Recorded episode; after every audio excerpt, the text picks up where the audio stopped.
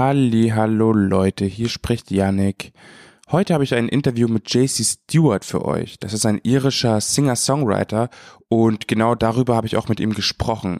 Eben über sein Songwriting und über seinen Songwriting-Prozess. Außerdem habe ich natürlich gefragt, wie es bei ihm an der Albumfront aussieht, weil bisher gibt's nur Singles von ihm. Viel Spaß beim Hören.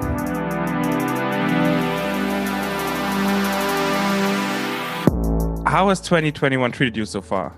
It's been good, you know. It's been weird. You know, I haven't really seen anybody, which has kind of been crazy. So yeah, obviously I put out a song, Break My Heart, which has been fun. This is the second or third thing I've released now where it's just been fully locked down and releasing Mhm. something. I'm nearly used to it, but it's still the more I do it, the more I'm just like I really want to travel and I do all the things you usually get to do with it. But it's been okay, yeah. How did people receive your new song, Break My Heart? It's been amazing. It's been really, really cool, man. Twitter's been crazy to watch. Just people like doing it on TikTok, on Instagram, and hmm yeah, it's been played on the radio, so all, all over the world already. It's been really, really crazy. So I think, I think it's going down well. Again, it's hard to tell because I'm just sitting in this. yeah, you're just locked like- I don't know. up. Yeah, we're in this weird vacuum. I feel like that you don't even get to really have any emotional connection to other people anymore, and especially with songs and music, it's it's hard to get the feeling of actually releasing something. That's what I get from other artists as well. Yeah, Wow. I mean, like it used to be playing live, used to be the whole thing, and you you'd get it from that, you know, and that's what I did most of the time. So yeah. hmm hmm Break My Heart is about being on the hook, so to speak. What inspired you to write it? It was just something that me and the guys who wrote it together have all been through, and especially touring and being a musician, you often end up meeting people and kind of getting very intense very quickly, and then realizing it's a, t- a terrible thing. So Mhm. yeah, it was it was just something we all sort of we were talking about LA and how we've all we all had had it in LA essentially, and we're like, all right. We got to write a song about this, so I kind of just all molded into this song. hmm I wanted to talk to you about songwriting.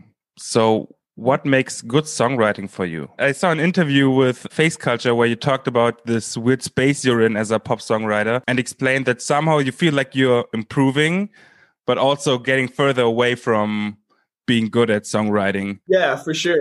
It's kind of like going to the gym, I think. Like, say you go to the gym and you're like, you're doing like your shoulders or whatever, and you're like, Mhm. all right, sweet, I think I've got that bit down. But if you only do shoulders, then you lose the rest of it.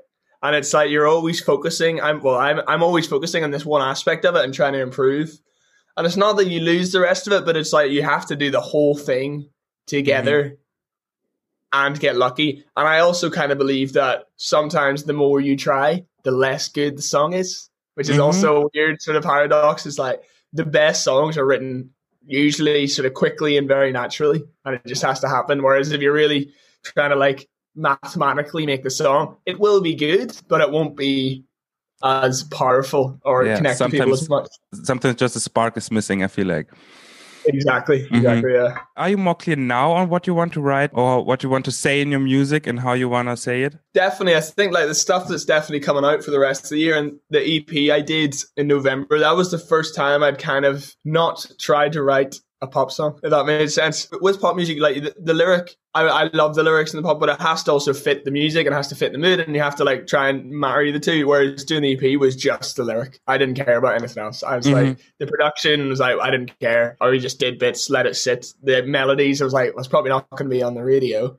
Don't care. And it Mhm. was really interesting to have just the lyrics stand out about every, above everything else, and then the other bits came alongside it, and all worked really nicely. So I suppose I do, yeah. I also imagine that sometimes it's more like it changes on a day to day basis. The feeling of okay, I want to say this, I want to get this out in the world, and I want to I want to say that 100%, in, yeah. in that way. Sometimes you just feel more confident, and sometimes you don't. Exactly, and I, I literally I write songs every day, sometimes two or three a day if I'm feeling very bored. Wow. And it's yeah, you gotta write whatever and anything. And it's like usually I'll write one that I'm like, right, here's like the deep song today. This is like the one that like this is the lyric song.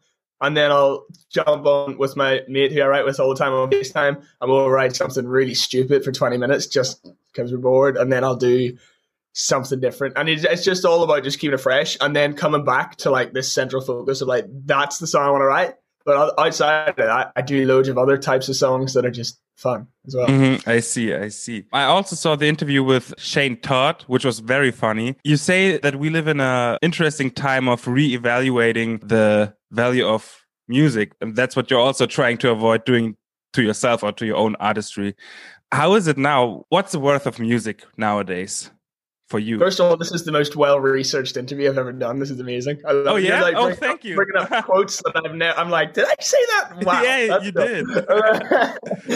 yeah, I mean, I listened to an interview recently actually with Ryan Tedder, who's a, a OneRepublic guy, and uh, mm-hmm. he writes those songs, and he was saying maybe for the first time in a while, the best song is not winning at the minute, and I think the best song is winning as well. I think that say driver's license is the biggest song in the world. Right, I think that's the best song is winning there. It's an amazing song.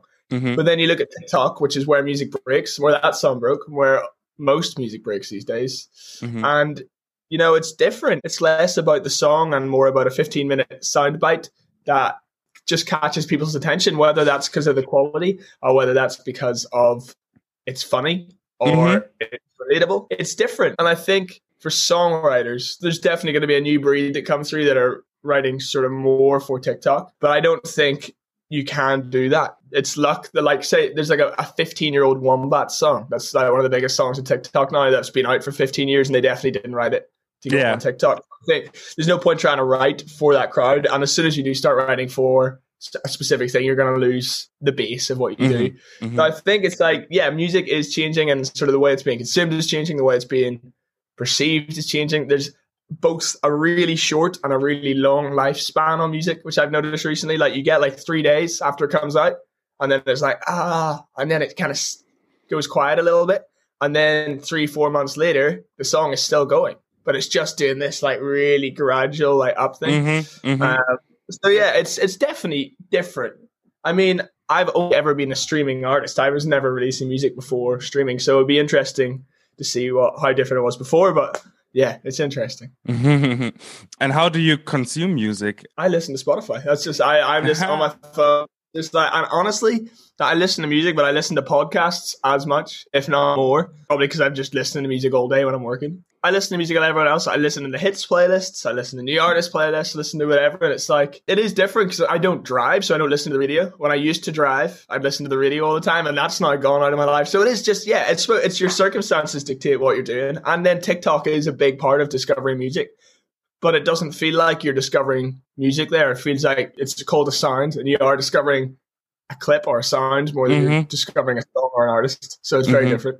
Yeah. From what I can tell, you touch on love and heartbreaks a lot. Are you processing those hardships in your music when you experience them, or are they just the things you write about as a songwriter? I wouldn't say for those ones I'm processing stuff. It's pretty much everything else I write about processing, but that's more like storytelling. It's what I started writing about when I was a kid, so it's kind of what I always end up coming back to, and it's like that's what I know I can kind of do best mm-hmm. But that's why now I'm definitely trying to step out of that more and more as much as I can. I see. How much inspiration do you draw from your life when you write about other stuff?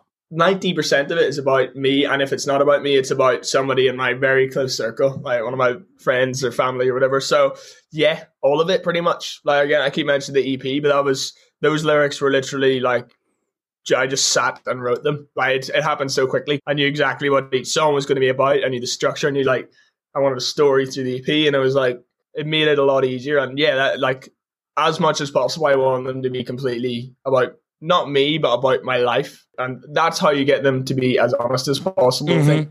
I, mm-hmm. I wanted to ask you about uh, a possible album because you didn't release one yet, possible. right? No, not yet. I mean, yeah, the plan was to release one this year. Like three years ago, we were like 2021, that's album year. But mm-hmm.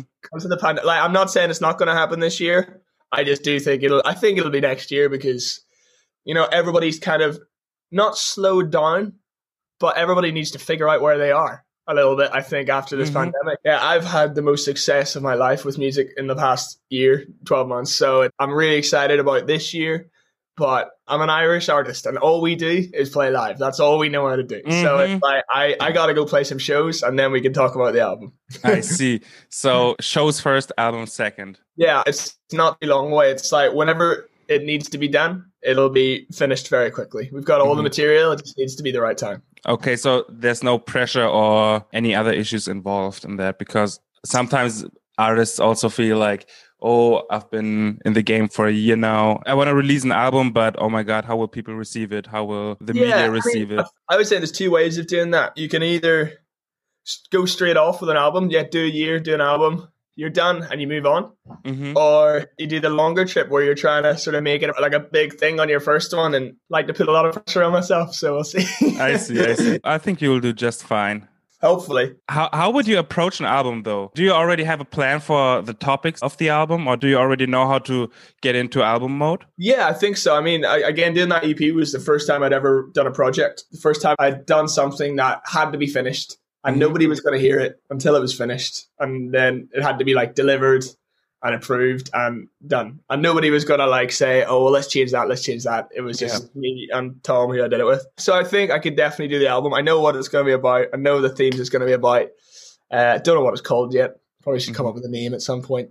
But yeah, They usually tend to fly. They just, yeah, yeah, yeah. yeah. It well, the, yeah, the EP too. That was the last thing that we had was the name. I took it was like a week before it came out. I came up with the name of the EP. It took me ages. Yeah, I'm ready when it happens, and I think it's just we're nearly there. We're nearly there. That sounds nice. One last question, very important question. Your birthday is coming up, right? How will you spend Yes, it? is. Probably inside. Mhm. I don't know. I might have a cheese board. You know, go on. Might have a beer. Yeah, in a, and my dream this year, I wanted to go skiing for my birthday this year. That was my dream. So maybe I'll watch skiing on YouTube or something.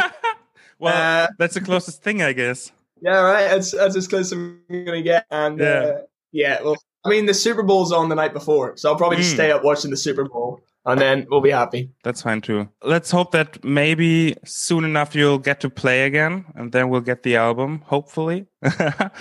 um, Uh, it's gonna it's gonna happen. yeah, it's gonna happen. Thanks for your time. Thank you so much, Yannick. I really appreciate it.